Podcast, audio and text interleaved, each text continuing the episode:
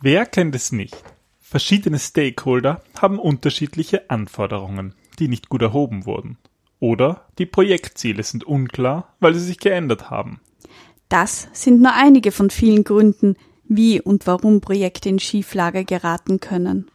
Thorsten Körting erzählt uns genau von solchen Turnaround-Projekten, auf die er sich spezialisiert hat. Wenn ihr wissen wollt, welche Faktoren Projekte gefährden können und welche Wege dann hinausführen, dann hört jetzt weiter. Sie hören den Business Analyse Podcast. Wissen was zählt für Problemlöser und Querdenker mit Ingrid und Peter Gerstbach. www.businessanalysepodcast.de Hallo und herzlich willkommen zu einer neuen Podcast-Episode von unserem Business Analyse Podcast. Wissen was zählt. Mit Ingrid. Und Peter und mit heute einem besonderen Gast. Ja, wir haben heute wieder ein Interview vorbereitet und zwar mit Thorsten Körting. Hallo Thorsten. Ja, hallo Ingrid, hallo Peter, grüß euch. Schön, dass du da bist. Ja, danke schön. Schön, dass ich dabei sein darf. Von wo aus hören wir dich? Frankfurt, nee. Oh, diesmal aus dem kleinen Städtchen, darf man sagen, Bad Homburg in der Nähe von Frankfurt, ähm, direkt aus dem Homeoffice raus. Perfekt. Ganz entspannt, ganz relaxed. In der Heimat, genau. Super. Ähm, ja, unsere Hörer kennen dich vielleicht von deinem wirklich sehr netten Buch Turnaround. Ähm, Peter hat es gerade hier. Wenn Projekte Kopf stehen und klassisches Projektmanagement versagt, darum soll es auch in der heutigen Episode gehen. Und wir haben ähm, ja das Glück, dass wir dich als Keynote-Speaker bei unserem BA-Camp haben. Auch hier werden wir ein bisschen was davon erzählen oder du hoffentlich. Ja, und zuerst würden wir dich mal bitten, dass du dich kurz vorstellst. Genau. Ja, das mache ich gerne, Ingrid Peter. Vielen Dank dafür. Ich freue mich auch schon riesig, im Mai dabei zu sein. Ähm, es ist das erste Mal ähm, dann, dann bei dem BA-Camp, beziehungsweise ich glaube das zweite oder dritte Mal, dass ich dann auch in der schönen Stadt Wien ähm, sein darf und freue mich schon dann auf die Zeit mit euch. Super. Ähm, ja, meine Historie geht, äh, darf man sagen, vielleicht mittlerweile knapp 30 Jahre zurück. 45 Jahre wohne mit meiner Familie hier in Bad Homburg und mit meinen zwei wunderbaren Kindern und meiner Frau, ähm, darf auch sagen, mein Hund. Und wenn der mal im Hintergrund bellt, ähm, dann zeigt das auch, wie authentisch das heute ist. Und ich habe ihn schon gehört, aber das war bevor ich auf den Visier, Visier.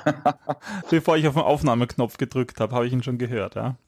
Wunderbar, ja, er hat kurz gebellt, weil er raus musste, wie das manchmal so ist mit den Hunden. Ähm, und meine Historie ist eigentlich im Wesentlichen bestimmt durch das Thema Projektmanagement. Ähm, das ähm, hat sich jetzt über die letzten 25 Jahre sehr stark rauskristallisiert, natürlich mit unterschiedlichen Aspekten. Ähm, und vor zehn Jahren ähm, hat sich dann so das Thema Projekte in Schieflage, komplexe und schwierige Projekte ähm, deutlich in den Vordergrund gestellt und gemerkt, dass da eine Leidenschaft in mir ist, die risikoreichen Projekte, mich auf diese zu stürzen, beziehungsweise den Menschen und den Organisationen in diesen Projekten zu helfen, ähm, in diesen Projekten erfolgreich zu sein, beziehungsweise schwierige Projekte wieder auf die richtige Bahn zu bringen. Und das macht eigentlich meinen Kern aus. Also über viele, viele Jahre ist das Projektmanagement ähm, der Kern gewesen, sowohl im In- und im Ausland. Ich habe insgesamt sieben oder acht Jahre, glaube ich, im englischsprachigen Ausland gelebt und gearbeitet. Drei Jahre in New York war ich drei Jahre in Australien und dann ähm, zwischendrin immer einige Stationen an den unterschiedlichsten Stellen, ob das jetzt Indien gewesen ist oder Singapur oder auch viele in Europa. Und ähm, dann hat sich in den letzten Jahren haben sich noch andere ähm, so kleine, ich nenne das immer Hobbys oder Leidenschaften entwickelt. Zum einen Unternehmen in der Strategie und äh, in der Strategieentwicklung und bei der Innovation zu unterstützen. Das kam daher, dass mich immer interessiert hat oder irgendwann mal interessiert hat, was passiert eigentlich bevor etwas zu einem Projekt wird. Mhm. Und äh, da ist natürlich Strategieentwicklung, Portfolio, aber im Wesentlichen auch Innovation. Das spielt ja dann auch bei euch euer Thema Design Thinking sehr stark mit rein. Ähm, hat dann ähm, damals getriggert durch den Alexander Osterwalder und sein Buch ähm, Business Model Generation habe ich gemerkt, da ist irgendwie so eine kleine Kerze, die das angezündet hat. 2009 habe ich bei ihm im November in München ähm, ein Seminar oder ein Zweitagesworkshop besucht, habe da die Stettis kennengelernt vom Nico Manila und ähm, den ähm, Business Model Canvas und viele interessante Menschen, die sich in dem Umfeld getummelt haben. Und daraus hat sich dann bei mir auch ähm, entsprechende Produkt- und Service-Kategorie, würde man vielleicht sagen, ähm, entwickelt mit vielen spannenden Workshop-Formaten, die ich äh, jetzt auch deutlich intensiver in der aktuellen Zeit mit ähm, einigen Unternehmen betreibe, wo dann über mehrere Monate wir einen Innovationsprozess durchlaufen um am Ende wirklich nachhaltige Business Cases hervorzubringen, die dann auch in die Umsetzung gehen. Und da glaube ich, dieses Bindeglied zwischen, ähm, zwischen Strategie und Innovation und dann wirklich der konkreten Umsetzung, das auch etwas ist, ähm, wo es dann doch bei einigen hapert, in Anführungszeichen. Mhm. Ich sage mal, Ideen sind billig, aber die Magie hängt dann im Tun. Und ähm, glaube ich, dass ich da einen guten Mehrwert reinbringen kann. Und ähm, dann in letzter Konsequenz, über die letzten anderthalb Jahre, ist dann noch ein weiteres Thema entstanden, nämlich ähm, das Thema der persönlichen Positionierung. Ähm, entstanden daraus, dass ich angesprochen wurde aus meinem Netzwerk, Mensch, Thorsten, irgendwie bist du so gut positioniert, ähm, die Aufträge kommen zu dir, ähm, du bist mit guten Tagessätzen unterwegs, aber auf der anderen Seite nehmen wir dich wahr als jemand, der sehr sicher, klar, souverän über seine Leidenschaften und über seinen Wertbeitrag, ähm, den er einbringen kann und ähm, seiner Wirksamkeit in Unternehmen ähm, ein sehr souveränes Auftreten ähm, hat und sehr sicher ist darüber, was seine Mission, Berufung ist und worauf er einzahlt. Und das hat mich bewegt, dann dort ähm, auch mal näher reinzuspüren. Daraus ist dann auch ganz tolle und bereichernde Workshop-Konzepte entstanden, wo ich jetzt im letzten Jahr, wir sind ja jetzt im Jahr 2017, im Jahr 2016 schon viele, viele Menschen, ähm, ich sag mal, auf die nächste Ebene heben darf, wenn ich das so sagen kann ähm, oder durfte. Und das eben nicht nur wie originär mal gedacht im Bereich der, der Tagessätze, die zu erhöhen oder die Auslastung zu erhöhen, sondern viel eher dahingehend, ähm, das eigene Verständnis über sich selbst ähm, zum einen zu schärfen oder für die, die in dem Prozess feststellen, Mensch, so richtig im Kern arbeite ich nicht, also in der Schnittmenge zwischen Leidenschaft, Passion und Substanz und Erfahrung und das dann zu adjustieren und die Menschen dahin zu führen, dass sie wirklich in ihrem Kern wirken dürfen und was das für Auswirkungen hat, ähm, auch in der Wirksamkeit, in der Klarheit und Sicherheit, mit der sie ähm, sich dann in ihrem Umfeld bewegen. Ähm, das ist eine ganz tolle, eine ganz tolle ähm, Bereicherung geworden in den letzten anderthalb mhm. Jahren und hat natürlich sehr stark auch eingezahlt auf das Thema Projektmanagement und wie ich Turnaround-Projekte ähm, beziehungsweise Projekte oder Situationen, die sich aus einer Schieflage heraus entwickelt haben, begegne und da der Mensch noch eine viel größere Rolle spielt als jetzt nur der Einsatz ähm, von Methoden, Tools mhm. und besonderen Herangehensweisen. Toll. Ja, und so bin ich jetzt 45 und freue mich auf das, was die nächsten Jahre noch passiert, aber ganz besonders auch auf dieses Jahr und die Zeit mit euch. Wir freuen uns auch schon. Thorsten, du hast am Anfang gesagt, du hast dich auf risikoreiche Projekte ähm, spezialisiert. Wie definierst du risikoreich bei Projekten? Das ist eine sehr gute Frage. Ähm, eigentlich hat jedes Projekt ein Risiko. Und mhm. ähm, was ich anfangs immer mache, ist ähm, aus den Learnings meiner Projekte beziehungsweise artverwandter Projekte ähm, diese Learnings direkt in ein Risikoregister zu überführen des neuen Projektes. Ähm, heißt konkret, dass eigentlich die Learnings, die aus den vorhergehenden oder verwandten Projekten entstanden sind, ähm, gleich als ein Risiko definiert werden, sodass man dieses Risiko managen kann. Mhm. Ähm, ähm, wenn ich also sage ähm, als Learning, ja, wir müssen viel früher unseren Resource-Bedarf artikulieren, gute Rollenbeschreibungen für das Projekt haben, weil in einer bestimmten Organisation ähm, es vielleicht eine Herausforderung ist, an spezielle ähm, Skill-Profile ranzugehen und sie frühzeitig mhm. anzumelden, dann überführe ich das in ein Risikoregister und artikuliere das und beschreibe es als ein Risiko, das möglicherweise eben nicht bestimmte Skillset, nicht bestimmte Ressourcen zur bestimmten Zeit zur Verfügung stehen, so dass ich das gleich managen kann. Also ganz anders auf ein Learning drauf gucke. Also grundsätzlich kann man sagen, jedes Projekt ähm, mhm. hat ein Risikoprofil. Ähm, die Größe dieses Risikoprofils oder die, wie sagt man, die, die Ausprägung ähm, dieses Risikoprofils ähm, hängt nicht nur von dem Projekt selber ab natürlich, sondern auch von dem Umfeld des ähm, Projektes, ähm, aber natürlich auch im Wesentlichen durch die Komplexität. Mhm. Und die hat sich aus meiner Sicht, da muss man unterscheiden zwischen kompliziert und Komplexität.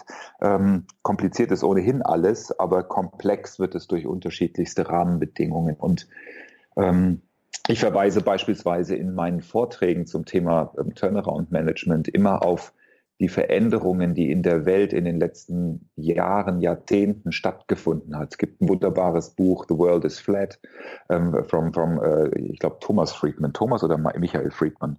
Ähm, ich glaube, Thomas. Ähm, The wir werden es raussuchen und verlinken auf jeden Fall. Genau, und dort gibt es, das Buch ist schon viele, viele Jahre alt, ähm, hat man auf die zehn Flatteners hingewiesen, die ähm, auf die Globalisierung der Welt eingezahlt haben. Und das fängt an mit, mit ähm, dadurch, dass wir beispielsweise durch äh, Microsoft Word, Excel und PowerPoint Formate haben, mit denen wir sehr gut ähm, Dokumente austauschen können. Ohne diese Formate wäre ein weltweiter Austausch von Inhalten so gut, also bearbeitbaren Inhalten so gut wie gar nicht möglich, sondern nur durch diesen Standard ist das entstanden, ähm, der mit zur Globalisierung beigetragen hat. Und so gibt es neun andere Flatteners, die dazu geführt haben, alles angefangen damals mit dem Fall der Berliner Mauer, weil das den Osten im Prinzip zur westlichen Welt ähm, maßgeblich geöffnet hat und ja. ähm, den Kalten Krieg beendet hat. Und diese Veränderungen der letzten Jahre hat dazu geführt, dass Projekte komplexer werden. Weil wenn wir uns zurückblicken, 20 Jahre, ich meine, ich bin 30 Jahre jetzt im Geschäft, mein erstes Projekt vor 24 Jahren war ähm, der Austausch von der kleinen Serverinfrastruktur bei der Deutschen Bank ähm, die damals sehr, ähm, wie sagt man so, Banking Network Controller von Siemens Nixdorf oder damals nur Nixdorf ähm, bestimmt war. Und dann gab es die Netzwerke, ne, also die Netzwerkaspekte mit OS 2 und später Windows NT. Und ähm, diese Migration, das war eines der ersten Projekte, ähm, in die ich eingestiegen bin. Da gab es zwei ähm, zwei äh, Etagen in einem großen Bürogebäude und da saßen, ich glaube, 100 oder 200 Leute drin, die diese neue Plattform entwickelt haben. Mhm. So ein mhm. Projektumfeld in so einem Kontext ist heutzutage nicht mehr oder nahezu nicht mehr vorzufinden, weil unterschiedlichste Firmen an unterschiedlichsten Ecken in dieser Welt an solchen Lösungen bauen. Mhm. Und diese Art der Zusammenarbeit dazu geführt hat, dass Kommunikation, Kultur, ähm, Arbeitsweisen, Zeitzonen, ähm, unterschiedliche Sprachen etc. maßgeblich unser Projektvorgehen neben vielen anderen Aspekten natürlich beeinflusst haben. Das heißt, wenn ich heute in solch ein Projekt gehe, dann sitzt da kaum mehr jemand, sondern die Kollaboration funktioniert über ganz andere Mechanismen. Und Boeing hat das sehr, ähm, der Flugzeugbauer hat das beispielsweise sehr schmerzlich ähm, ähm, erfahren, ja, diese Veränderung, als sie entschieden haben, eben von Seattle die gesamte Produktionslinie 80, 90 Prozent der gesamten Wertschöpfung für solch ein Flugzeug war vor Ort in Seattle. Das heißt, alle Zulieferer waren in Seattle vor Ort oder also nur 80 bis 90 Prozent der Zulieferer ähm, waren vor Ort in Seattle und haben vor Ort ihre Komponenten gebaut, die dann in einem Nachbargebäude in das Flugzeug reingestöpselt wurden. Und so sind die Flugzeuge damals gebaut worden. Mhm. Und mit mhm. dem Dreamliner hat sich Boeing entschieden, 70 ähm, bis 80 Prozent ihrer Zulieferer outzusourcen oder die Zulieferung outzusourcen, ja, und an Unternehmen weltweit zu vergeben so dass sie diese Unternehmen managen mussten, Verträge managen mussten, die Qualität der zugelieferten Komponenten managen mussten und, und, und. Und das Ergebnis, da können wir jetzt wunderbar drauf zurückkommen, hat zum einen dazu geführt oder zurückschauen, hat unter anderem dazu geführt, dass ähm, ähm solch, äh, dass der Dreamliner drei bis vier Jahre ähm, zu spät am Markt gekommen ist und dann noch, als er schon am Markt wurde, äh, am Markt war, ähm, durch zwei unterschiedliche Gründe. Das eine waren die Batterien, ähm, die ausgelaufen sind. Und das andere, einen anderen Grund habe ich vergessen, zweimal gegroundet wurden. Mhm. Und ähm, die gesamte Dreamliner-Flotte, die schon an, an, Flugzeug, äh, an Flugzeugunternehmen, wie sagt man, an, an äh, äh, Fluglinien ausgeliefert wurden, ähm, nicht mehr Flug, nicht mehr fliegen durften. Mhm. So, und dieses, dieses Risikoprofil und diese Veränderungen in der Welt haben dazu geführt, dass die die Anforderungen an einen Projektmanager deutlich gestiegen sind und die Basis, das Fundament, auf das sich heute ein Projektmanager stellen muss und das Anforderungsprofil, würde ich mal sagen, ein ganz anderes geworden ist in dieser Art von Projekten, als das vor zwei Jahrzehnten noch der Fall gewesen ist. Und ich glaube, da müssen sich alle drauf einstellen, nicht nur die Projektmanager, sondern natürlich auch wie jetzt in, in unserem Fall hier, ähm, Business-Analysten, aber auch, auch alle anderen Rollen in dem Projekt, sich einzustellen auf diese Veränderungen beziehungsweise die zukünftigen Veränderungen in dieser Welt, zu antizipieren und sich darauf auszurichten beziehungsweise einzurichten. Wird zum einen ein Teil meines Vortrags sein, dann bei euch am BA-Camp, wie sowas funktionieren kann.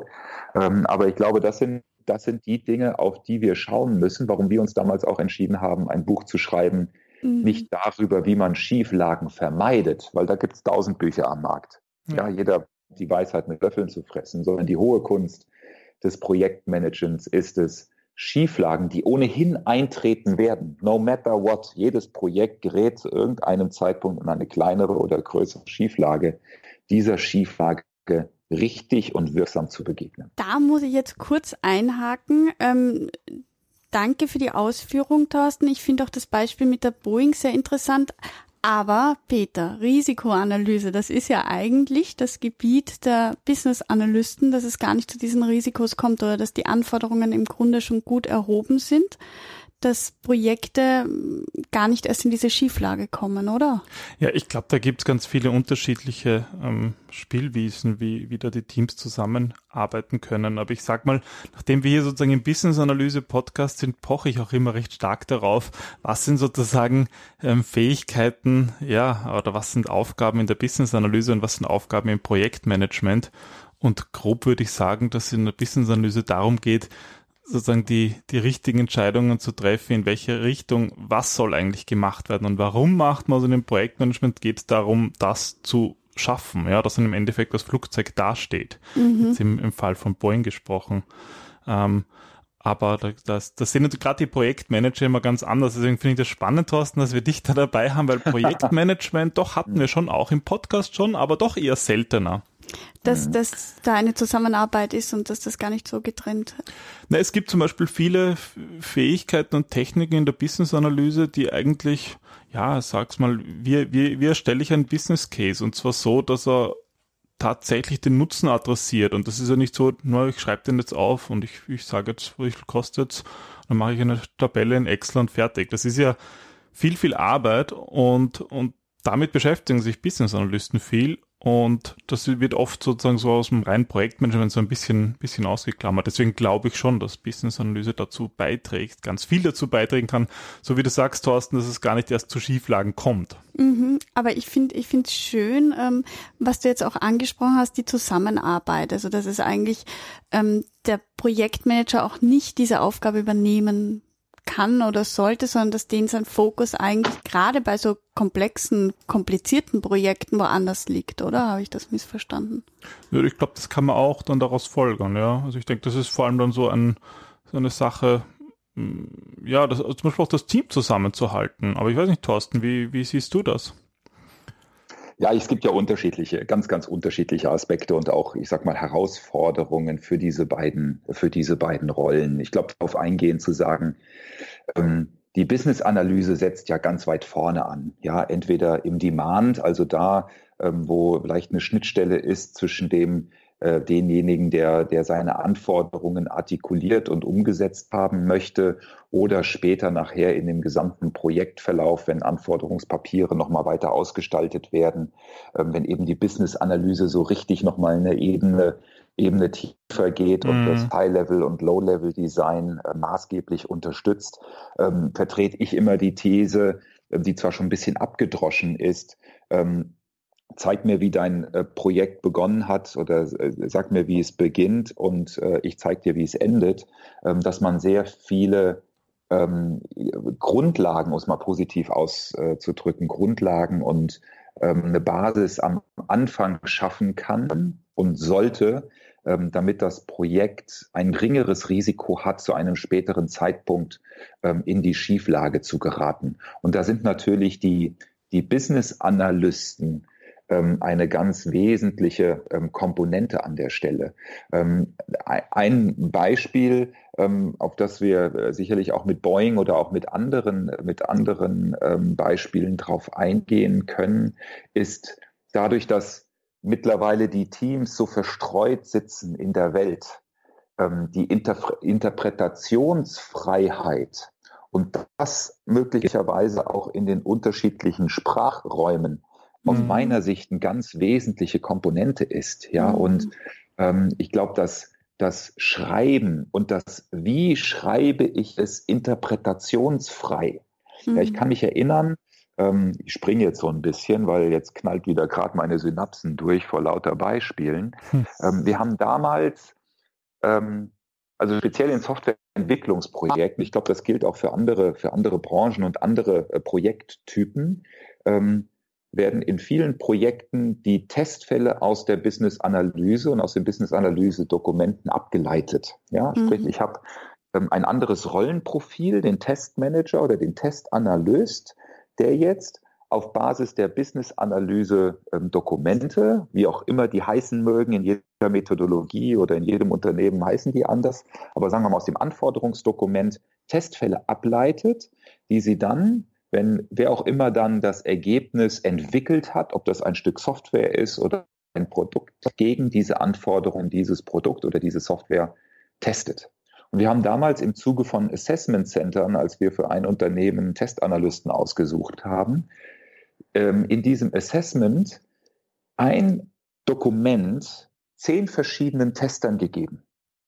Und ihr glaubt nicht, wir haben, obwohl diese zehn Tester aus dem gleichen Unternehmen gekommen sind, mit der gleichen Methodologie im Baukasten ne, ausgestattet waren, also mit den gleichen Zertifizierungen, mit einem ähnlichen, äh, mit einer ähnlichen Erfahrungsschatz, mit einer ähnlichen ähm, äh, wie sagt man, Berufsdauer, in der sie jetzt schon in diesem Testumfeld ähm, aktiv gewesen sind, also Erfahrungsschatz, ähm, haben wir ganz unterschiedliche Testfälle bekommen, die alle was anderes getestet haben, und zwar nicht anders, weil jeder auf eine andere Komponente geguckt hat, sondern die Anforderungen anders verstanden hat. Ja, mhm. ja. Das finde ich so kritisch, ja, speziell bei den Unternehmen, die, ähm, kommen wir nochmal auf das Projektmanagement, nicht die Erfahrung haben, Projekte in dieser doch etwas neuen, globaleren Welt zu managen. Das mhm. sind speziell die Mittelstände, also die Unternehmen, die irgendwo zwischen 1000, 5000, auch bis zu 10.000 Mitarbeitern haben, ähm, die sehr gut sind ähm, in der Produktentwicklung, im Research and Development, ähm, vielleicht auch in der Marktplatzierung, Markenbildung ähm, etc. Aber das Projektmanagement, wenn Sie dann anfangen, Ihr Kernsystem, was vielleicht auch vor 20 Jahren entwickelt wurde, neu auszurichten und den neuen Anforderungen genügen zu lassen und dann mit der neuen Projektmanagement-Welt konfrontiert sind, da siehst du genau an diesen Stellen die Projekte scheitern. Da kann die Business-Analyse noch so gut gewesen sein, wenn die nachfolgenden Instanzen, wir sind hier komplett im Wasserfallmodell aktuell unterwegs gedanklich, die nachfolgenden Instanzen diese Interpretation, diesen Interpretationsspielraum so nutzen, ja, dass ähm, genau das entsteht wie das eine Bild, wo die Schaukel am Anfang noch mhm. schön am Ast hängt in der Business-Analyse und nachher am Ende, wenn das Ding ausgeliefert wird, irgendwie ein, ein, äh, ein Reifen ist, der im Baum hängt oder so. Ne?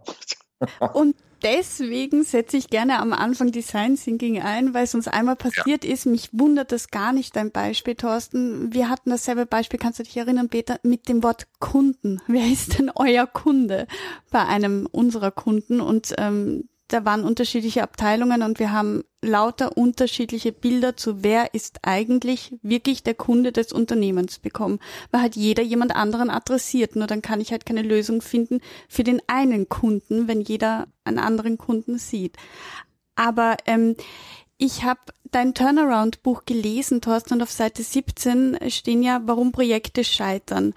Und für die Business-Analyse könnten ja da unter anderem relevante Gründe sein, Veränderung der Kundenwünsche, unklare Projektziele, Menge bei der Machbarkeitsanalyse oder Änderungen in der Aufgabenstellung. Wie, wie siehst du das, Peter?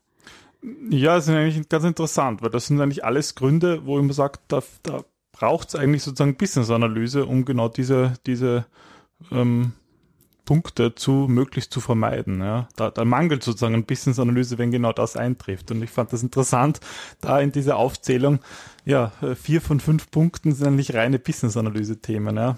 Siehst du das auch so wie Thorsten, dass ähm, der sagt, dass, dass äh, die beste Business-Analyse nicht hilft, wenn das Projekt quasi Schieflage ist?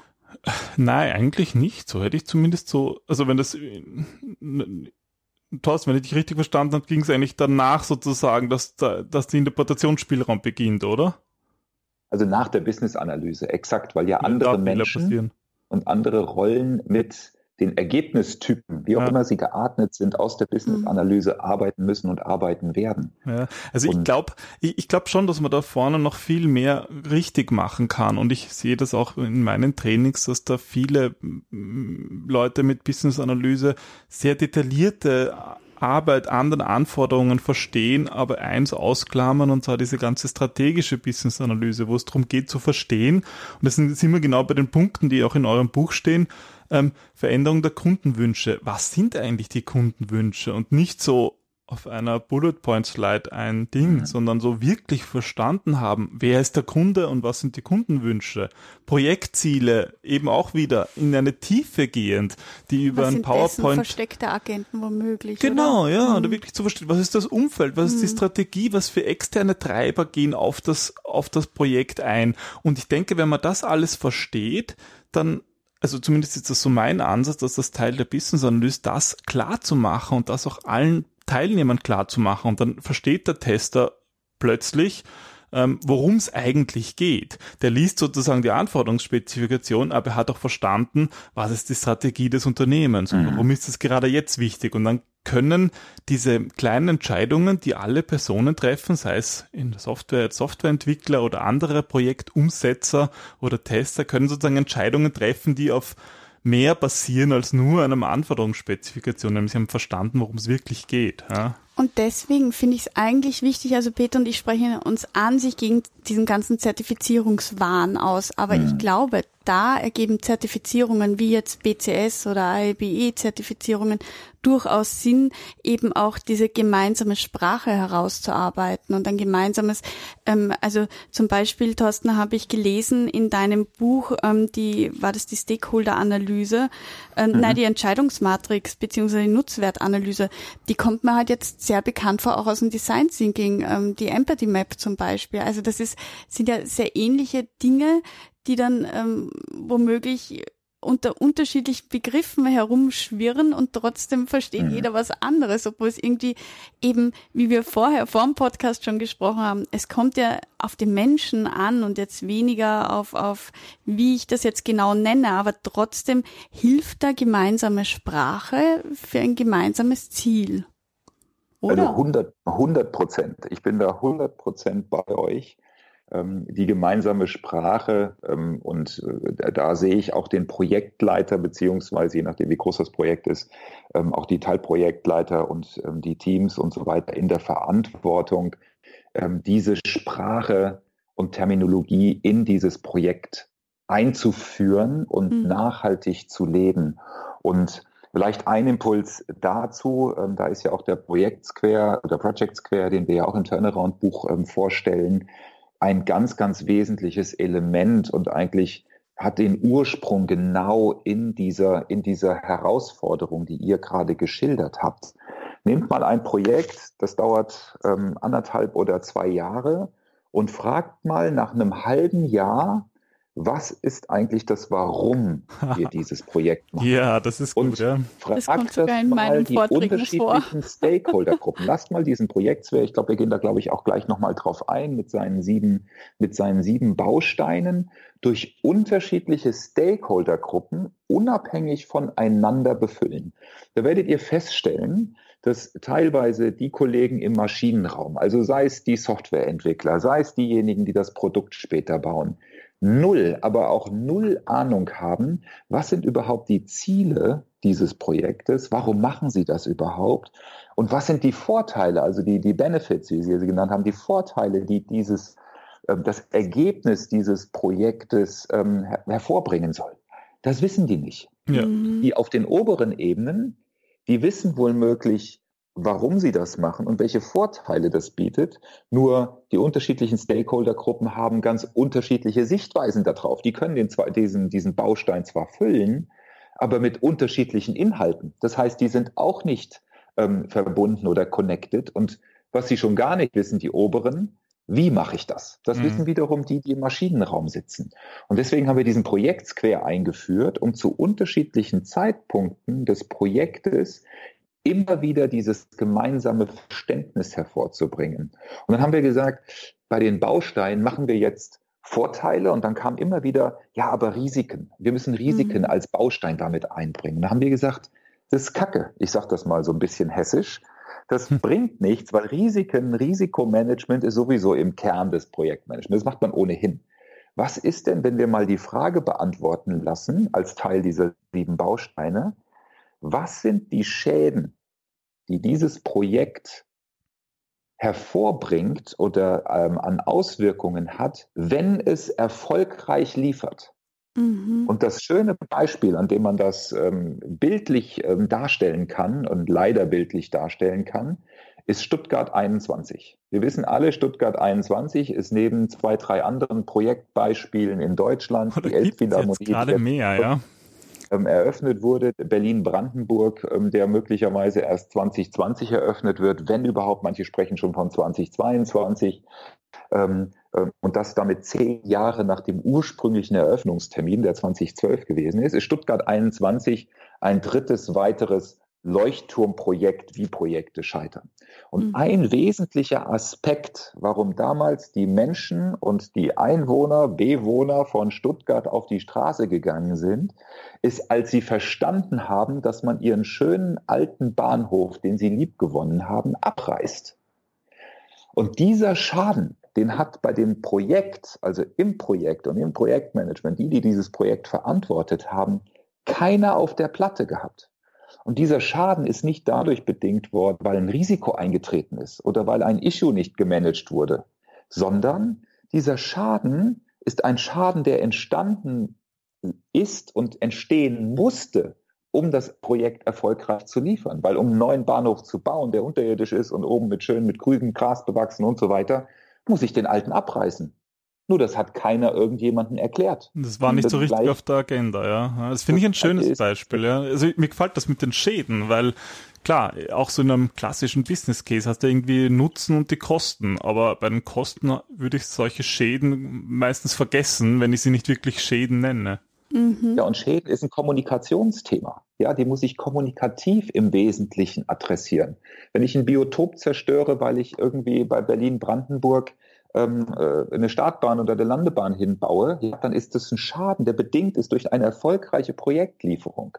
Ja, Lärm, ähm, Fluglärm, ja, das gleiche, um bei dem, ähm, bei dem Flughafenbeispiel zu bleiben. Genau das gleiche. Ja, wir haben Startbahn West hier in Frankfurt, als die neue Startbahn West 1980 irgendwann gebaut wurde. Was sind die Menschen auf die Straße oder in den Wald gegangen, um zu verhindern, dass diese zigtausend Quadratmeter Hall, äh, Wald abgeholzt wurde. Flörsheim hier in Frankfurt, die maßgeblich davon beeinträchtigt sind, dass irgendwie paar hundert Meter über ihnen die Flugzeuge jetzt landen und ihr, ihr ähm, trautes Heim, was sie sich dort gebaut haben, über Nacht äh, an der Hälfte an Wert verloren hat. Das sind alles Schäden, diese, die, die durch oder herbeigeführt werden durch ein erfolgreiches Projekt. Ja.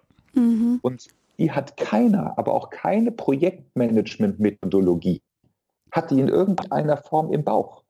Ja, und da kann, glaube ich, auch die Business-Analyse ganz am Anfang sehr viel tun, um auf diese Schäden, also sowohl in dem, im Anforderungsmanagement, bevor dann ein Projekt überhaupt richtig losläuft, als auch in der Designphase, im Wesentlichen auch, oder nicht im Wesentlichen, sondern auch auf die Schäden hinzuweisen, beziehungsweise zu erarbeiten, wie man diesen begegnet. Mhm. Ähm, wie ich mir das angeschaut habe, dieses Projekt Square, ähm, habe ich auch ein bisschen gegoogelt danach und ich fand es ganz spannend, dass die Leute gesagt haben, dass sie ähm, daraus einen Zeithorizont erkennen können oder mit dem gut arbeiten können, dass das eine Bereicherung ist. Das fand ich irgendwie schön. Kann ich auch nachvollziehen. Was mir nicht ganz klar ist, ähm, wo ist jetzt wirklich der, der große Unterschied zum Business ähm, Model Canvas? Gut, wir haben uns also der, der, der Unterschied, ähm, man könnte jetzt mal sagen, ist zum einen erstmal ähm, nicht da. Mhm. Und zwar in der Form, dass es ein Canvas ist. Wir mhm. haben uns mhm. natürlich an dem, an der, an dem erfolgreichen ähm, äh, Platzieren eines ganz neuen, einer neuen Kollaborationsmethode, so würde ich das mal nennen.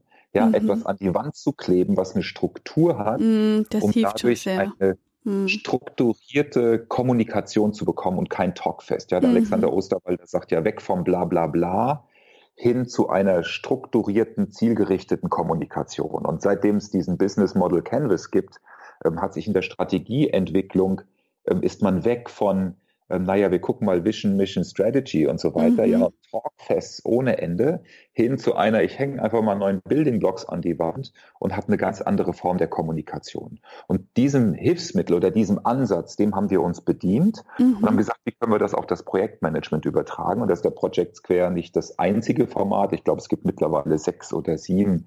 Ähm, Was ja dafür spricht die, ähm, die sich am Projektmanagement versucht haben. Mhm. Und wir sind halt auch in Anführungszeichen, der Project Scale in Anführungszeichen ist auch nur eine Variante.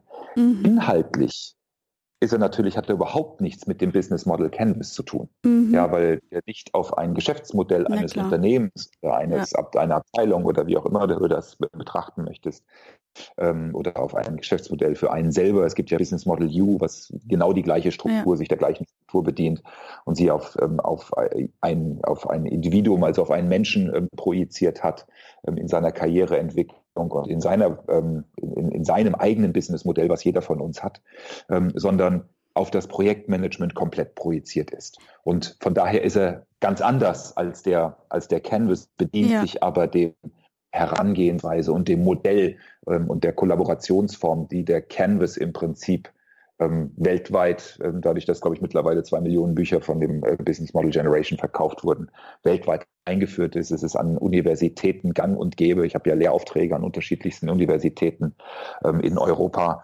und ähm, überall dort, ähm, wo, ich, wo ich hinkomme und meine Strategie und Innovationsthemen äh, beziehungsweise Projektthemen ähm, äh, dort lehre, ähm, werde ich überall mit diesem Canvas konfrontiert, dass er eingeführt ist. 18-, 19-Jährige, 16-Jährige, 17-Jährige sind alle mit dem Canvas schon vertraut, was ein Traum ist, ähm, weil wir dadurch natürlich auch, du hast eingangs gesprochen, von einer einheitlichen Terminologie mhm. Form ähm, sprechen können, die dort seit 2009, 2010 überall in der Welt zu finden ist. Wobei ich schon mit ähm, etlichen, ich sag mal, Experten vom Business Model Canvas gesprochen habe, die gemeint haben, dass, dass es so oft so falsch angewendet wird und dann im Grunde sogar mehr Schaden als Nutzen bringt, wenn du eben nicht die richtige Einführung hast, weil dieses Template einfach da auch ähm, ja ein bisschen verführt dazu, dass es eh so easy cheesy ist und ich, ich bieg mir da was an die Wand und das ist das, wo ich bei Design Thinking oft durchdrehe, weil das ist halt nicht, wir biegen jetzt lustig Design Thinking, ähm,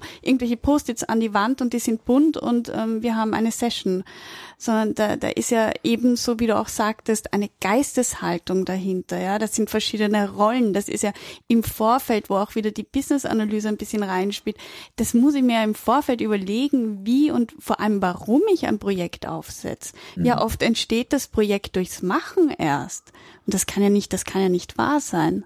Peter ist gerade kratzt gerade. Na, ich, ich, ich finde das spannend. Also ich glaube auch, dass viele von, von sehr modernen Techniken so eine, eine Vereinfachung hineinbringen, die gut ankommt, weil einfach ist immer schön, aber die Tücke liegt halt dann trotzdem im Detail. Was, was mich jetzt bei, bei deinem oder bei eurem Project Square, Thorsten, interessieren würde, das ist ja entstanden im Rahmen eures Turnaround-Buch, also wo es eigentlich darum geht, Projekte, die sozusagen schief stehen oder kurz vorm Abbruch stehen oder schon, schon abgebrochen worden sind, ähm, die wieder auf gerade zu bringen. Aber dieser Project Square ist an sich nicht nur für diese Art von, ja, schon misslungenen Projekten da, sondern eigentlich für alle. Ist das richtig? Was übrigens für alle Methoden, die in dem ähm, Turnaround-Buch ähm, vorgestellt werden, gilt. Also okay. all diese Methoden sind nicht nur in Schieflage- und Turnaround-Situationen anzuwenden, sondern ähm, Ingrid hat es ja auch gesagt, die Empathy Map beziehungsweise jetzt Stakeholder-Analyse gehört zu einem sehr wichtigen Werkzeug im Projektmanagement im Grundsatz. Nur es sind aus unserer Sicht die Methoden, ähm, und Herangehensweisen, die es ermöglichen, ähm, ein Projekt ähm, natürlich dann auch wieder mit der richtigen Geisteshaltung untermauert, dieses Projekt wieder auf die richtige Spur zu bringen. Und der Project Square ist eben im Zuge dieses, dieses Buchprojektes, wo ja nicht nur drei ähm, Hauptautoren oder Initiatoren, wie man vielleicht sagen darf, der Roger Dannhauer, Michael Merkwitzer und meine Wenigkeit, mhm. sondern wir haben ja ähm, knapp 50 Co-Autoren ähm, mit in diesem gesamten Prozess ähm, äh, dabei gehabt, in Anführungszeichen. Wir haben diesen Prozess, das war ein Jahr, in dem wir dieses Buch geschrieben haben. Und der Kern dieses, ähm, dieses Prozesses waren fünf zweitägige Workshops, die wir ähm, mit ähm, immer einer unterschiedlichen Zusammensetzung ähm, dieser 50 im Kern beteiligten Co-Autoren durchgeführt haben, um eben nicht nur, so wie es klassisch in den Büchern passiert, ein oder zwei Personen setzen sich in das stille Kämmerlein und schreiben zu einem Titel, den sie sich überlegt haben, ein paar Thesen und ein paar Inhalte runter, ohne das jetzt abwerten zu wollen.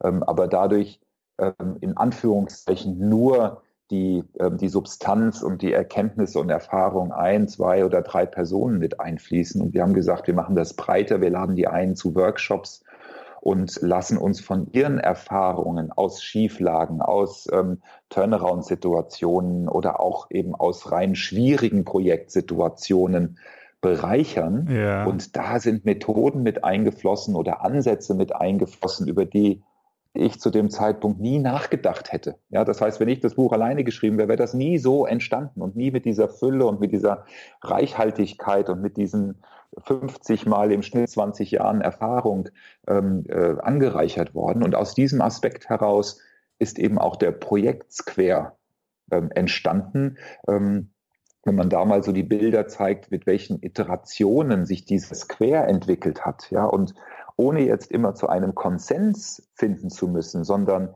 er sich wirklich entwickelt hat. Also es ist nicht so, dass man jetzt aus einem Sammelsurium an Impulsen versucht hat, den gemeinsamen Nenner zu finden, sondern ähm, er sich durch die unterschiedlichsten ähm, Diskussionen, Bereicherungen, Impulse und auch Anwendungsverprobungen im Design Thinking gehst du ja auch übers Prototyping und das schnelle Ausprobieren und mal was aufmalen, mal an einem Projekt durchspielen und man dann schnell feststellt, boah, da fehlt irgendwie was. Ja, was fehlt denn da? Ah, ja, und sich daraus eben durch die unterschiedlichen Iterationen über einen entsprechend auch ähm, längeren Zeitraum dieser Project Square entwickelt hat, der im Kern zum Ziel hat, das, was ihr auch eingangs gesagt habt, ein gemeinsames Verständnis, eine gemeinsame Terminologie und ein gemeinsames äh, Fundament für ein Projekt herzustellen. Und zwar zu unterschiedlichen Zeitpunkten in einer in einem Projekt, was ja ähm, unterschiedlichste Phasen durchläuft, mhm. immer wieder anwendbar.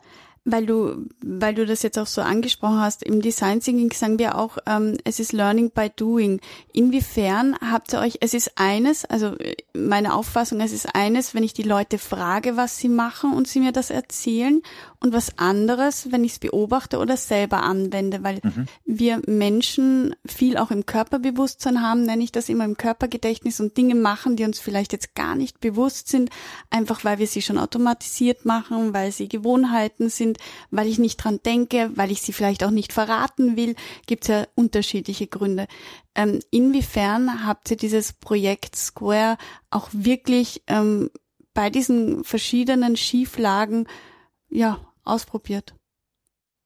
Also in diesem, in dem Entstehungsprozess ähm, an unterschiedlichsten Stellen, sowohl in den Workshops, die ich gerade eben angesprochen hatte. Mhm. Wir haben dann einfach die Struktur aufgemalt oder die ähm, die Version 06, 07 ähm, mitgebracht. Ja, mhm. und gesagt, oh, hier haben wir ein neues, eine neue Version, ähm, fünf Arbeitsgruppen, 20 Leute im Raum, fünf Arbeitsgruppen, auf vier Leute. Sucht euch irgendein Projekt aus, in dem ihr gerade involviert seid. völlig wurscht, wer von euch das einbringt ähm, oder der ähm, vielleicht eine, gerade eine spannende Herausforderung in seinem Projekt hat.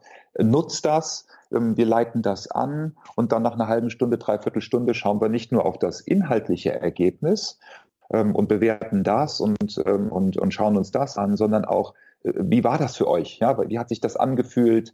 Ähm, was müssen wir optimieren? Was passt? Was passt nicht? Ähm, wenn ja, warum? Wenn nein, warum? Und dadurch mhm. ist das ähm, über die Zeit hinweg nicht nur in den Workshops, sondern auch Einzelne haben diese, äh, wir haben das immer hochwertig dann ausgedruckt und mit reingebracht in die Workshops, sich einfach den Druck mitgenommen und gesagt, ich gehe jetzt morgen in mein Projektteam und ich habe hier das geil gelernt, ich nehme das jetzt und probiere das morgen aus und gebe euch dann nochmal ein Feedback. Also das mhm. war dieser Prozess, ähm, durch den wir durchgegangen sind das in diesen schön, ja. eins, anderthalb Jahren ist ein total spannendes Thema, das Project Square. Wir werden das auf jeden Fall verlinken. Ihr habt da auch eine Webseite dazu, die werden wir mhm. ja in die Shownotes mit aufnehmen. Ich würde gern noch ein anderes Thema jetzt sozusagen, wenn ich das richtig verstanden habe, habt ihr durch diese kollaborative ähm, Zusammenarbeit auch ähm, jetzt wirklich speziell fürs Thema Turnaround fünf Phasen entwickelt, wie man sozusagen Projekte in Schieflage ähm, erkennen und dann hoffentlich transformieren kann in funktionierende Projekte. Die würde mich freuen, wenn du da uns äh, kurz unseren Hörern erzählst, ähm, ja, wie diese fünf Phasen ausschauen und wie, wie vielleicht auch wie ihr dazu gekommen seid. Gut, also vielleicht, ähm, wie, wie, sind wir dazu gekommen? Ähm, Projektmanager lieben Struktur und ähm, unsere Leser ähm, haben wir als Projektmanager im, im Kern erstmal identifiziert. Natürlich gibt es noch ein paar andere Gruppen der Leser drumherum. Ähm, und da haben wir gesagt, wie können wir das, wie können wir das greifbar machen? Ja, und ähm, fünf ist eine, eine, schöne Zahl, ja, ähm, weil sie ähm, die, äh, ungerade ist. Ähm, es sind keine vier, das wären zu wenig gewesen mit den Inhalten, die wir dort auch identifiziert haben. Und ähm, so hat sich das von der von der Phasenstruktur erstmal vom Grundsatz her entwickelt. Und dann haben wir gesagt, na gut, an der Zahl muss es jetzt nicht unbedingt scheitern, sondern wir gehen inhaltlich dran. Ja. Was macht da Sinn? Okay. Und eine These ist, ähm, dass sich ähm, Schieflagen sehr früh erkennen lassen. Und zwar durch ein Mindset, dass ich durch so ein Wahrnehmen, Reflektieren, Handeln Prozess gehe. Und zwar mhm. nicht nur der Projektmanager, sondern jeder Mitarbeiter im Projekt. Das ist ja die erste Phase. Wichtig, Oder die erste Phase ist ja Erkennen. Die, mhm. Genau, genau, und dann. Erkennen. Und da haben wir halt verschiedene Impulse mit reingegeben. Ähm, woran kann man Schieflagen erkennen und woran deuten sie sich an? Ne? Woran merkt man, dass so gewisse Dinge sich einschleifen, die dann immer größer werden, ne? so eine Wellenbewegung erzeugen. Berlin-Brandenburg mhm. zum Beispiel, die Ursache, dass wir jetzt da sind, wo wir sind, die liegt ganz banal daran, dass sich jemand mal irgendwann überlegt hat, die, die ähm, Platten, die da in dem, ähm, in dem Flughafen verlegt wurden, also die Bodenplatten, die sind nicht hochwertig genug. Die wollen andere Platten haben. Und dadurch ist dieses gesamte dieses gesamte Konstrukt in Schieflage geraten, ähm, weil nämlich die neuen, die höheren Kosten für die Platten an einer anderen Stelle eingespart werden mussten, weil das Geld nicht da war. Ja, so, und dann hat man los, sich günstigeren ja. Dienstleistern bedient und so hat sich das aufgeschaukelt. Und wenn ich das nicht im Kern erkenne, ähm, dann kann durchaus aus einer kleinen Wellenbewegung eine größere entstehen. Ja, okay, das heißt, so, wenn ich es mal Phase 1, mhm. Phase 1 ja. wenn ich es mal erkannt habe, ja, dann ist schon mal der erste Schritt getan. Phase 2 nennt sich dann Analyse. Gut, wenn ähm, die Schieflage eine ist, die ich nicht im Keim ersticken kann ähm, und ähm, sie durch das reine Erkennen nicht schon mitigiert wurde, sondern sich weiter aufschaukelt, ähm, oder ich in ein Projekt reinkomme, die eine Schieflage in einer Schieflage ist und ich als Turnaround Manager habe das halt öfters, ähm, dann ist eine Analyse ähm, erforderlich. Also äh, mhm. dieses Hineingehen und ich sage das immer, hinter die, hinter die Vorhänge zu schauen. Ja, ähm, wo liegen nicht die Symptome? Es ist wie so ein, ähm, wie ein, ein Teich, auf dem Seerosen schwimmen. Das, was man oben sieht, sind im Wesentlichen die Symptome. Ähm, und dahin zu gehen, wo wirklich die Ursachen ist. Wo ist die Wurzel des einzelnen Problems? Ähm, und da ähm, zahlt halt die Analyse sehr stark ein, weil das, was ich normalerweise sehe in Projekten, ähm, sind die Symptome und nicht die eigentlichen Ursachen. Und die zu ergründen und dann ähm, zu adressieren, das ist die Kunst ähm, der Analysephase. Macht das der Business Analyst oder? Das kommt auf die, auf die Rolle drauf an ähm, und auf die Schieflage an sich. Wenn mhm. ich einen mhm. Turnaround-Manager schon im Projekt habe, dann wird der sich ein Team holen, was diese, diese Analyse vorantreibt. Das heißt, ähm, der ersetzt dann den Business Analysten, oder? Ähm, nein, sondern in den großen Schieflagen, ja, weil ja. ich war jetzt letztens gerade vor einem Jahr in einem, einem sehr großen Outsourcing ähm, und das war in Schieflage Und dann hat, haben dann mich mit einem Team von Leuten reingeholt, um dort mit einer ähm, sehr ausführlichen Analyse, die hat insgesamt mit dem Improvement-Plan und ähm, Optimierungsplan knapp zwei bis drei Monate gedauert, ähm, mit einem Team reinzugehen und eine vollständige Analyse der aktuellen Situation und der Ursachen dieser Schieflage mit den damit oder darauf einzahlenden oder behebenden Maßnahmen ähm, zu ähm, ähm, als Ergebnis ähm, dann rauszukommen. Mhm. Und das machen wir nicht Business-Analysen, sondern da kommt ein komplett anderes Team rein. Okay. Ähm, aber in den kleineren Schieflagen, beziehungsweise in den Projekten, wo man versucht, aus eigener Kraft ähm, das Ganze zu, ähm, wieder auf die Bahn zu bringen, ähm, sind natürlich die Kompetenzen dann gefordert. Und da kommt dann durchaus auch die Business-Analyse mhm. zum Tragen, ähm, die sich inhaltlich mit diversesten Themen auseinandersetzen kann, speziell dann, wenn wir eben ähm, im Bereich der Business-Analyse die Ursache vermuten. Mhm. Okay. Okay, das heißt, wir haben jetzt sozusagen, ihr habt es genannt, die zweite Phase, eben diese Analysephase. Worum, was ist eigentlich die Ursache der Schieflage? Na, und dann geht es in Richtung Stabilisierung, oder? Ja, und Stabilisierung, ähm, das ist eigentlich so dieser Tipping Point. Ne? Also darauf hinzuwirken, dass mit mit Maßnahmen, die schnell greifen, also kann man sagen, die, die, ähm, die, die Früchte, die ich schnell pflücken kann, also mhm. Low-Hanging Fruits oder die, die Quick Wins, wie man im Englischen sagt, also die Maßnahmen, die ich schnell umsetzen kann, auch schnell dem Team zeigen, ähm, wir kriegen das Ding wieder hin. Also da ist was, dass wir diesen absteigenden, ähm, äh, diese absteigende äh, Situation wieder auffangen können und der Mut zurückgewonnen wird, dass man das Projekt wieder auf die richtige ähm, Bahn be ähm, bekommt. Gerade in großen Projekten ist das wichtig, weil ähm, dieser, ähm, dieser Effekt ausstrahlen muss auf das gesamte involvierte Team. Und da gibt es einen schönen Film, den sich jeder anschauen kann, ähm, Flug der Phönix, ähm, wo ein Flugzeug äh, mit vielen Passagieren oder einigen Passagieren durch über einer Wüste fliegt, in den Sandsturm kommt und dann mitten in der Wüste abstürzt. Und es gibt eine wunderbare Szene, die diesen Tipping Point ähm, äh, schön beschreibt oder schön aufzeigt, ist, ähm, dass sie ja in der Wüste ähm, nicht sich mit ihrem Schicksal abgeben, sondern versuchen aus diesem großen Flugzeug und Hardy Krüger spielt da in dem Originalfilm eine sehr tragende Rolle als Modellflugbauer, ähm, ähm, dieses, dieses Flugzeug umzubauen zu einem etwas kleineren Flugzeug, um dann aus der Wüste äh, wieder rausfliegen zu können, weil sie dort äh, nicht gefunden werden. Mhm. Und der Tipping Point in diesem Film ist, dass diese acht, neun Menschen in der Lage sind, die eine ähm, Tragflächenhälfte von der einen Seite des Flugzeugs, tonnenschwer, ähm, durch einen Hebel- und Lastzug, den sie sich gebaut haben, auf die andere Seite des Flugzeugs zu bewegen. Hätte vorher keiner geglaubt. Ja, er hat gesagt, vergiss es, schaffen wir nie, klappt nicht.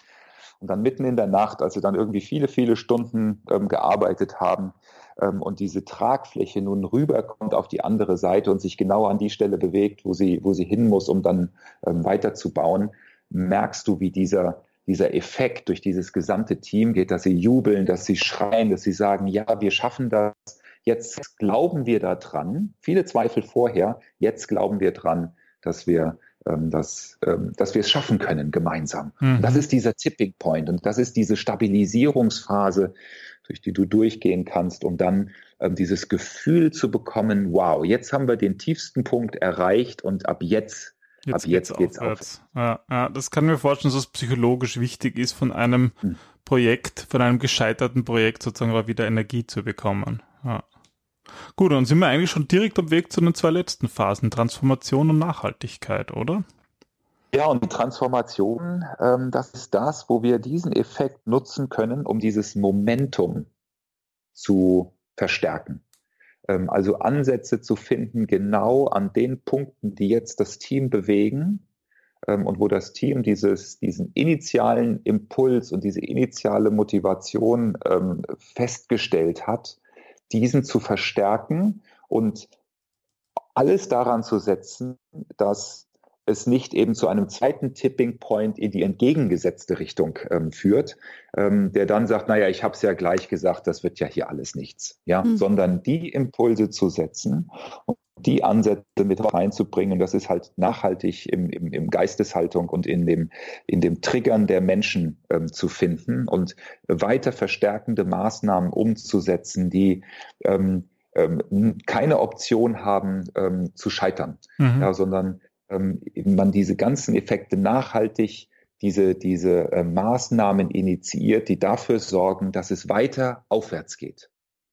Mhm. Und die Nachhaltigkeit an sich, ähm, ich habe da immer eine, eine, kleine Geschichte, wenn ich die noch erzählen darf, die ist ähm, zwar aus dem, aus dem Straßenverkehr, überlegt euch, ähm, also wir sind jetzt bei der Phase 5, die Nachhaltigkeit. Wir wollen ja lernen aus dem, was wir, was wir falsch gemacht haben. Weil wenn ich dann wieder in dasselbe Muster zurückfalle, ja, weil alle sagen, jetzt haben wir es ja geschafft, super, jetzt können wir uns alle wieder zurücklehnen, hat jeder schon erlebt in Projekten und dann geht es wieder abwärts, ja, weil sich die alten Muster, du hast eben Ingrid von ja.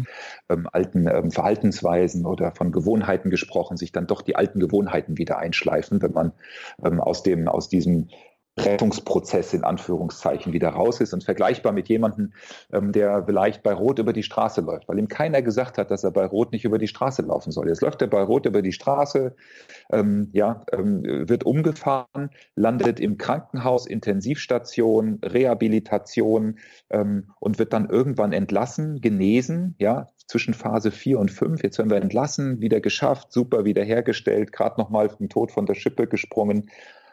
Jetzt geht er aus der Reha raus, geht über die Straße, wieder bei Rot drüber, zack, und wird das zweite Mal erwischt. Weil ihm immer noch keiner gesagt hat, dass er bei Rot nicht über die Straße gehen soll. Und das ist eben dieser, ähm, diese Phase 5 der Nachhaltigkeit ähm, durch Lessons Learned Impulse und durch andere Reflexionsmaßnahmen nochmal zu reflektieren, was ist denn da jetzt, was ist denn da jetzt passiert? In den anderen vier Phasen. Und wie können wir das in Zukunft nicht nur für dieses Projekt, sondern für alle anderen Projekte, die wir in der Organisation oder sogar darüber hinaus ähm, durchführen, sicherstellen, dass uns das nicht nochmal passiert. Ah, Six, jetzt verstehe ich das auch wesentlich besser, wie ich mir das angesehen habe, die Nachhaltigkeitsphase, habe ich mir gedacht, na, das sind eigentlich viele Dinge, sozusagen klassische Methoden, die ich auch in der Business-Analyse lernen würde und nicht unbedingt im, im, in Lessons Learned, aber jetzt verstehe ich, da geht es ja auch wieder darum zu analysieren, was ist eigentlich schiefgegangen und, und wie kann man es besser machen. Ja. Spannend, okay, so wie zum Beispiel so SWOT-Analyse ist ja eher so Strategie, wo stehen wir jetzt? Ja, ja. ja, und wie kann ich vermeiden, dass mir das später wieder ja, passiert? Na, das ergibt natürlich alles Sinn. Super. es kommt immer darauf an, in welcher Phase du es einsetzt, oder? Wenn du dich erinnerst. Natürlich, ja, es ist sehr vielseitig. Ja. Super. Ja, super, sehr spannend. Ähm, beim, bei äh, Wer, wer, sich für das Buch interessiert, ähm, wo kann man das äh, kaufen? Am besten direkt bei dir, oder? Ja, direkt bei mir, torstenkörting.com, einfach auf die Webseite gehen und ähm, äh, wer eine schöne Mail schreibt, der kriegt auch unsere limitierte Black Edition. Das oh. ist eine oh. Sonderedition, die gibt's nur 500 Mal. Hardcover in Schwarz, ähm, die wir da gedruckt haben. Da gibt's nur noch ein paar Exemplare. Also einfach mir eine kurze Mail schreiben. Das Ganze kriegt man auch noch bei Amazon aber der direkte, der direkte Kontakt ist da doch immer der, der noch reichernder ist. Na, passt. Dann, genau, wenn wir das verlinken. Ja, und wir freuen uns, dass du uns ähm, ja eben auch beim BA Camp unterstützen wirst in Form einer Keynote. Ähm, da, dazu haben wir ja bereits ein kurzes Interview geführt. Ich glaube, wir werden das einfach verlinken. Ähm, mhm was, was die Teilnehmer dort erwartet. Da geht ja dann eigentlich um dein zweites Herzensthema neben dem Turnaround-Projektmanagement, dem, diesem, dem Brand-Thema, was du schon am Anfang angesprochen hast. Ja, und das werden wir natürlich auch noch verlinken, also auch noch bitte dort reinhören oder wir schneiden es hier noch rein. Das entscheiden wir dann beim ja, kommen wir zu veröffentlichen. Mhm. Wie, je nachdem, wie weit wir schon sind, die Zeit ist schon sehr, es ist eine lange Episode geworden, was ja schön ist. Was ich finde es sehr spannend, ja. Spannend und kurzweilig und so soll es ja sein. Super.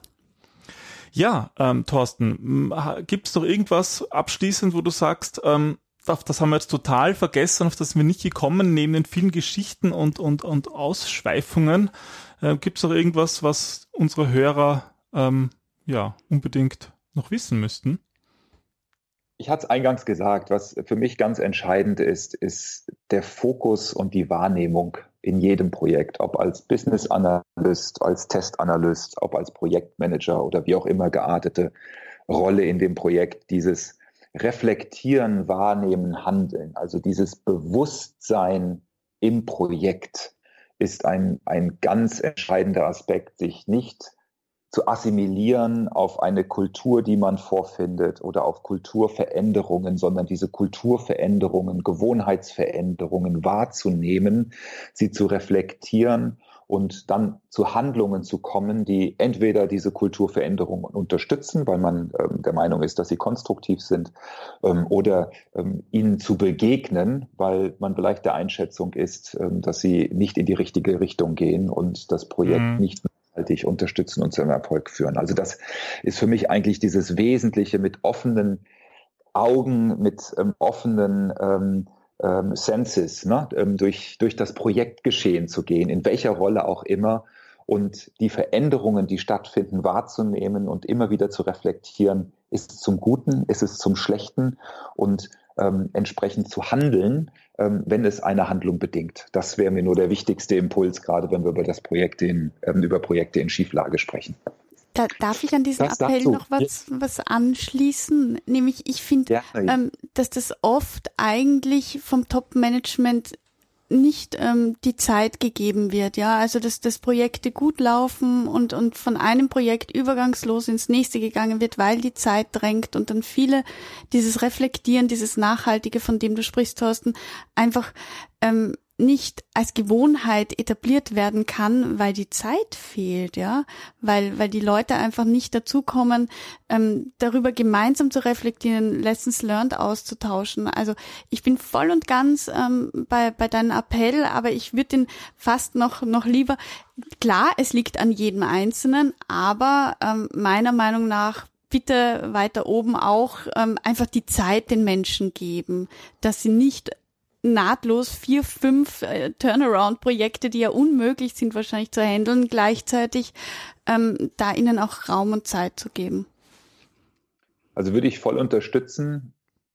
Ich möchte aber auch dazu sagen, jeder ist da auch seines Glückes Schmied. Immer, ja. Und jeder darf sich die Zeit nehmen, die es braucht, die Axt zu schärfen und ähm, nicht nur Bäume zu fällen. Ja, wenn ich morgen krank bin, dann bin ich auch nicht da. Und wenn sich das Team mal einen halben Tag oder Tag rausnimmt und erkennt, dass es eine Wertigkeit hat, dann äh, wird das Team auch sehen, dass oder der Einzelne sehen, ähm, dass äh, der Mehrwert, den ich dadurch habe, sich um ein Vielfaches im späteren Verlauf der neuen Projekte entsprechend auszahlt. Aber ich glaube, da wirst du mir auch zustimmen. Mm, absolut, dass total. Nicht nur eine, eine Vorgabe ist des Managements, sondern mm. sich auch jeder diese, diese Freiheit ähm, einräumen darf, beziehungsweise auch einfordern sollte und dadurch aktiv, ähm, aktiv wird und nicht reaktiv wird und wartet, bis das Management ihm sagt, so jetzt nehmt euch mal einen halben Tag Zeit und reflektiert, sondern ich glaube, diese intrinsische Motivation, ähm, etwas ist, was ähm, jeder auch sich bei sich selbst hinterfragen darf. Mhm. Das ist, das ist, finde ich, ein schöner, schöner Schlusspunkt, weil das geht ja eigentlich dann nahtlos über in das, was du, ich kenne deinen Vortrag nicht für den SPE-Camp, aber zumindest den Abstract, was wir besprochen haben. Mhm. Aber da geht es ja auch darum, dass jeder auch für sich erkennen muss, was ist der eigene Wert fürs Unternehmen und wie kann ich sozusagen,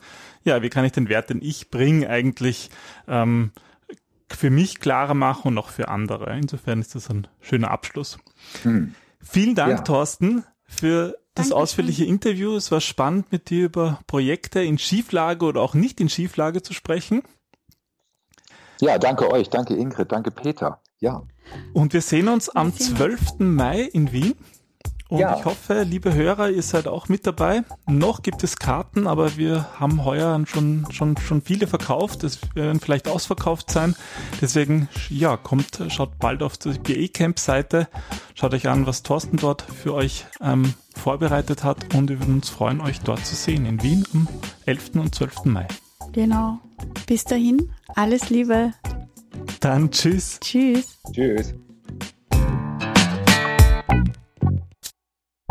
Thank you.